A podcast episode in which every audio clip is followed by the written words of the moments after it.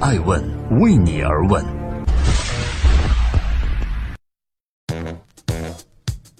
Hello，大家好，二零一八年的五月十六号，星期三，爱问人物创新创富，欢迎大家的守候。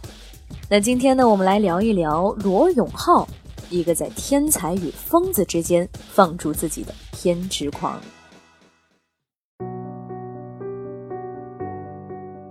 革命性产品，坐等同行抄袭，号称颠覆世界。语不惊人死不休的罗永浩呢，从来不畏惧于在社交平台上表达豪言壮语。欢呼的人期待见证历史，而看热闹的人则坐等罗永浩的打脸史再添一笔。不可否认的是，连番的疯狂造势为锤子科技的新品发布会赚足了热度。五月十五号，北京大雨。吊足了众人胃口的发布会准时于十九点三十在鸟巢举办。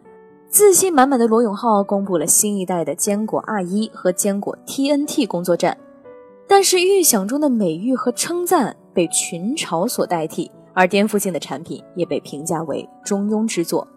锤黑们弹冠相庆，而锤粉则面面相觑。质疑者认为他只是个自嗨的疯子，但是拥护者认为。他是不被理解的天才。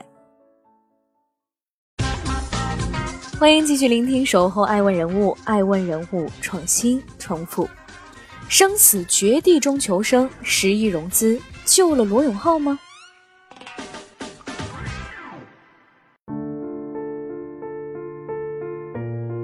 在新品发布会上，罗永浩宣布，以后锤子科技包括手机在内的所有的计算平台都要用。坚果这一品牌，并且表示，锤子手机之所以统一为坚果品牌，是因为考虑到这是一家来自四川的公司，而锤子一词在四川话中的含义呢比较滑稽，而且锤子科技的手机从来都不叫锤子手机，所以再次证明。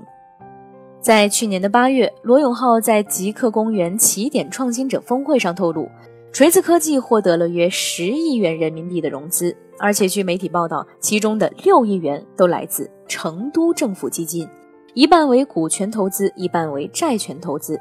锤子科技呢，也顺势落户成都，完成了十亿元的融资。闹钱荒已久的锤子科技呢，终于可以缓口气了。要知道，二零一六年锤子科技曾经走到生死的边缘线。根据锤子科技的投资方苏宁云商的年报显示。锤子科技二零一六年净亏损四点二七亿，而罗永浩本人也承认，公司曾经两度发不出工资。为了维持公司的运转，他甚至以个人的名义借款高达九千六百万。市场上不断传来锤子科技即将被阿里或者小米收购的消息，而且也包括资金链断裂的质疑。好不容易熬过了二零一六年的至暗时刻，锤子科技在二零一七年开始向死而生。二零一七年的五月，锤子科技发布坚果 Pro，这可以称得上是一款破局之作。在同年十一月七号，坚果 Pro Two 的发布会上，罗永浩称，坚果 Pro 在六个月内卖了一百万台。而发布会后，市场上也不断的传出锤子科技的利好消息。双十一当天，锤子科技在京东的手机销量品牌排行榜上，成为了仅次于苹果和华为的手机品牌，排名第三。借助着坚果 Pro 带来的拐点，锤子科技走出了窘迫的困境，活了过来。这也让罗永浩终于在十一月发布会后有底气地说出了这句话：“除非天灾人祸，百分之五十以上能够实现盈利。”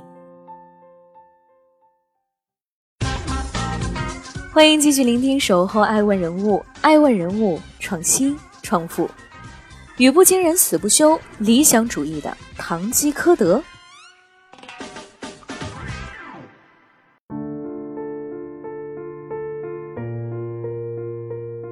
我们再把时间拨回到二零一二年的四月八号，愣头愣脑、欲望强烈的罗永浩呢，突然在微博上宣布要注册一个新公司，开始做手机。彼时的智能手机市场还不像今天一样高度成熟，然而对于一个外行人，尤其是没有做过硬件的罗永浩而言，挑战还是不小的。但是他却高调的表示，用户体验、审美。销售推广、恋物、完美主义倾向这五项我都不输乔布斯，只差了一个现实扭曲场。但是我的人格力量远胜，加上这个行业全是土鳖和笨蛋，所以不骄傲地说，胜算很大。罗永浩活得很狂，面对有没有想过可能创业失败这样的疑问，他回答说：“有百分之五十就该去创业，何况我这次是百分之百呢？”骄傲、狂妄、野心勃勃、欲望强烈，这个看似乐呵呵的胖子呢，却是一个偏执狂。两千年十二月，新东方的董事长俞敏洪曾经收到过一封万字求职信。标题中写着：“给我个机会面试吧，我会是新东方最好的老师。”这个写信人正是罗永浩。他在信中写下：“我到新东方应聘不是来做教师的，我是来做优秀教师的。”开始做智能机之后呢，他也说：“我要做的是最大、最热、最帅、竞争最激烈、最残酷的那块核心地带。”每一次新的迈步，他都怀揣着雄心壮志，跃跃欲试着要攀上顶峰。不过，市场似乎要有意的挫一挫他的锐气。二零一四年五月，锤子 T 一发布，最终全年的总销量呢，只有大约二十五万台。而那一年，中国智能手机的出货量高达四点二零七亿台，其中小米的出货量呢为六千一百一十二万台。二零一五年，锤子科技先后发布了坚果手机和 T 二，但是都没有打出翻身仗，最终呢，全年亏损了四点六二亿。现实给了天生骄傲的罗永浩狠狠一锤子。对于锤子科技的产品，有些人的眼中呢充满了质疑和不屑，对于产品的功能和特性极为挑剔，甚至认为罗永浩创业做手机这件事儿啊，连假设都不成立。他们俗称“锤黑”。而另外一群人就完全相反了，他们对于产品爱不释手。拟人化的 UI 风格、极致的工业设计以及高效的人机交互体验等等的特点，都让锤子手机笼络了一大批死忠锤粉。他们可以说是热爱锤子的一切。有人称他是堂吉诃德式的人物，疯疯癫癫的理想主义。当他手持长矛大战风车时，欢呼声与质疑声并存。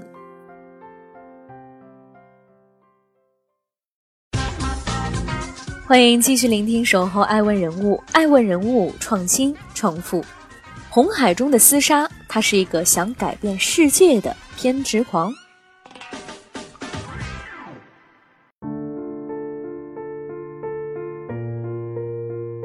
如今，在智能手机行业，市场基本已成定局，马太效应愈发明显，消费者都在向头部集中。整个市场早已是一片血海，只有那些拥有最强肌肉和最尖利牙齿的鱼儿才能活到最后。而罗永浩妄想靠一己之力来撬动整个智能手机行业，这显然不是靠耍嘴皮子就可以实现的。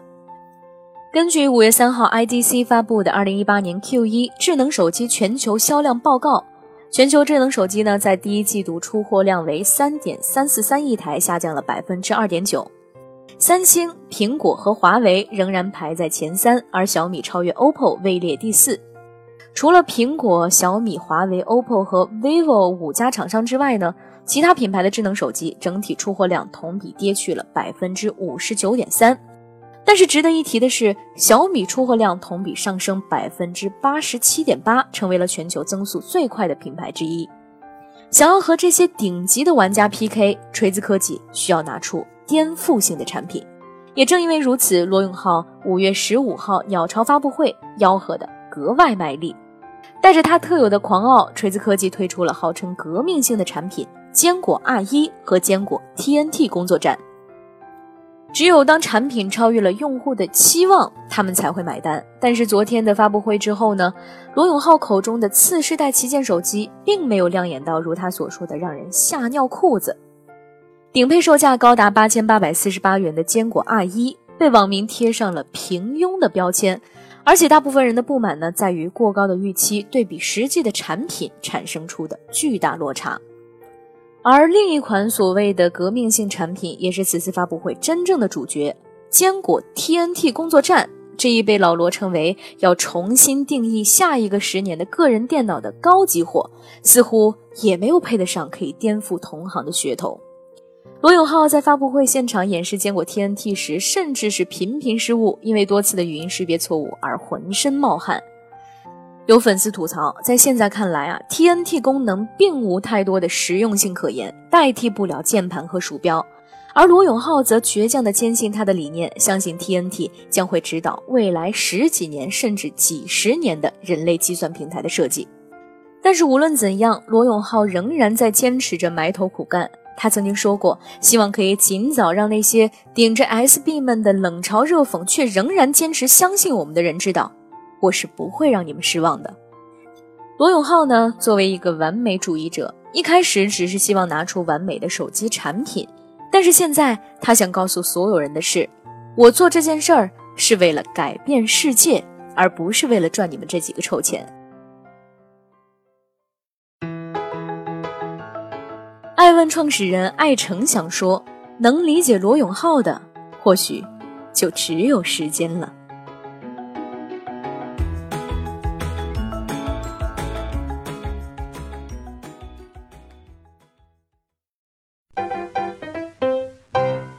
爱问是我们看商业世界最真实的眼睛，记录时代人物，传播创新精神，探索创富法则。